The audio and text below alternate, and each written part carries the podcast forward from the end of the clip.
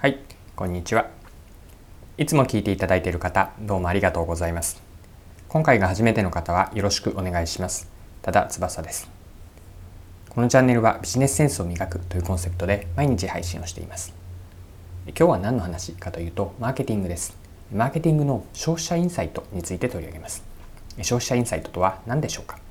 それでは最後までぜひお付き合いください。よろしくお願いします。はい、え今日はマーケティングの消費者インサイトについてです。皆さんは消費者インサイトという言葉お聞きになったことがあるでしょうか？消費者インサイトとは何でしょうか？消費者インサイトはですね、私の一言が一言での定義があって、まずはそれをご紹介します。消費者インサイトとは人を動かす隠れた気持ちです。もう一度繰り返すと、消費者インサイトというのは人を動かす隠れた気持ちです。消費者自身、まあ、本人も普段は意識していないんですけれどもそうだと気づかされれば行動を起こすあるいは時にはこう習慣すらも変えてしまうような奥にあるだけれども行動につながるような気持ち。これが消費者インサイトです。で今の人を動かす隠れた気持ちの中にいく、えーと、からもポイントがあるんですけれどもここでは消費者インサイトのポイントを3つに絞ってご紹介していきます。まず最初に3つポイントなんですけれども隠れている。2つ目が行動につながる。そして新しい発見があるです。でもう少し順番に、えっと、補足をするとまず1つ目の消費者インサイトのポイントは、え隠れているです。奥にある人を動かす隠れた気持ちとあるその隠れたなんですけれども普段はこう奥にあるんですね。でなぜこう奥にあるという表現をするかというと本人自身もそうだと意識をしていない。普段は無自覚自覚認識をしていないからなんです。でただしこう奥にあるなんとなくそうかなとふと思うようなものだけれども日常的には潜在、えーと、顕在化していないもの潜在化しているものですねこう表面的な行動とか、えーと、振る舞い、まあ、言動の奥にあるこれが隠れているという意味合いになります。はい、で2つ目のポイントは行動につながるですね。で先ほどの人を動かす隠れた気持ちの補足として普段は気づいていないんだけれどもそうだと気づかされれば行動につながるという表現をしました。でこれをマーケティングの文脈に当てはめるとこうインサイトというその心の奥にあるものなんだけれどもそれをこう訴求そこに直接つながるような何かしらのコミュニケーションをマーケティングで受けるそうすることによってすごくその商品とかサービスに興味を、えー、持つ使ってみたいとかあるいはもう買うといったような行動に喚起されるんですね。でこうしたインサイトというのは自分たちのその商品とかブランドにサービスにすごく良い影響、まあ、ポジティブな影響を与えるこう源源泉のようなものなんです。で行動につながるというのはもう一つ意味があって消費者インサイトというのは自分たちのビジネスに直結するこれも重要です。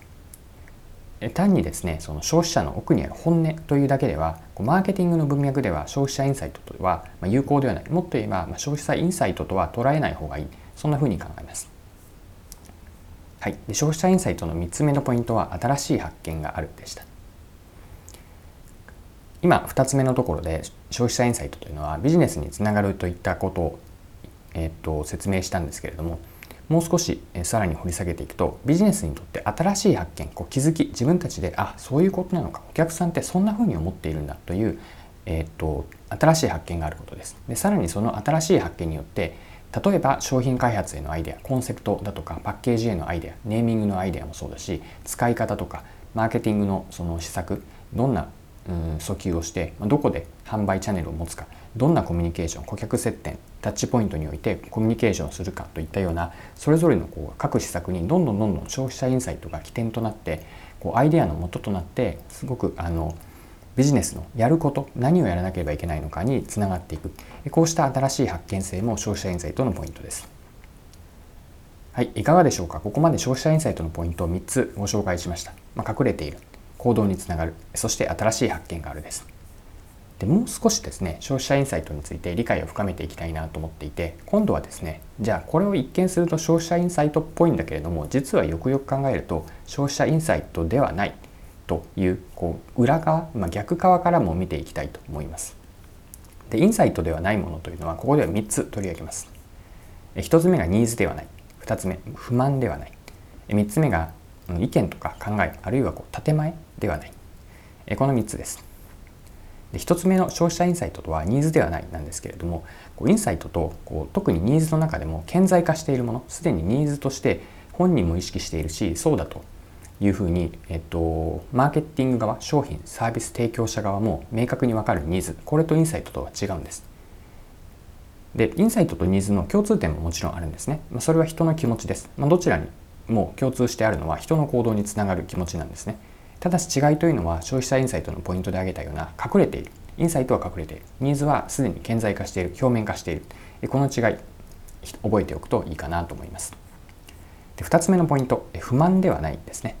これもあの顕在化したニーズに少し近いんですけれどもインサイトはこう明確な不満ではないんですね不満というのも人がすでに意識している不便に思うとか不快に思う不都合なこと不安に思うことこういった顕在化しているものではなくてあくまで普段はその奥にあることなんです。で無自覚な不満であればインサイトに近いんですけれどもそうではないもの明らかに不満として持っているものはインサイトではない。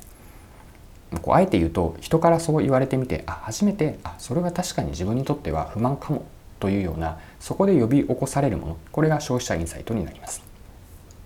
はい、3つ目インサイトではないものは意見とか考えではないです。この意見とか考えというのはあのその意見を言える考え方を伝えられているというのはその本人の中で言語化されている頭の中で構造化されていることなんですね。でインサイトというのはそこまでこう論理だって言葉にはなっていないし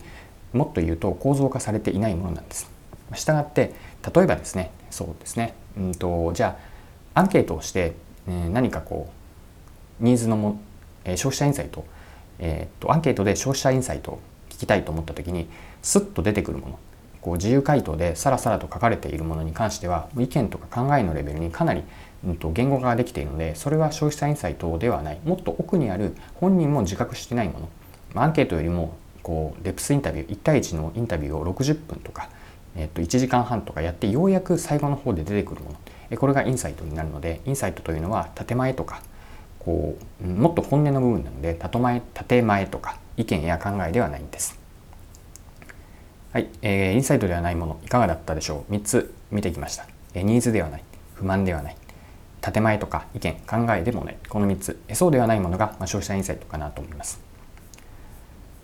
はい、えー、そろそろクロージングになります、え、今回はマーケティングでの消費者インサイトについて取り上げて、深めてきました。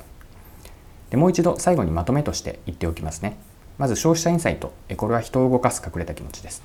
でポイントは3つご紹介をして隠れている行動につながる。そして新しい発見がある。でした。じゃあ一方でインサイトではないもの。これも3つに絞って皆さんと一緒に見てきました。インサイトではないもの。ニーズではない。顕在化している不満ではない。そして意見とか考えそうした言語化できているものではない以上になりますはい今回も貴重なお時間を使って最後までお付き合いいただきありがとうございました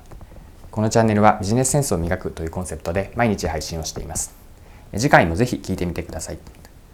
また、チャンネル登録をしてフォローいただけると新しい配信を見逃すことがなくなります。まだの方はフォロー、チャンネル登録をぜひぜひよろしくお願いします。それでは今日も素敵な一日をお過ごしください。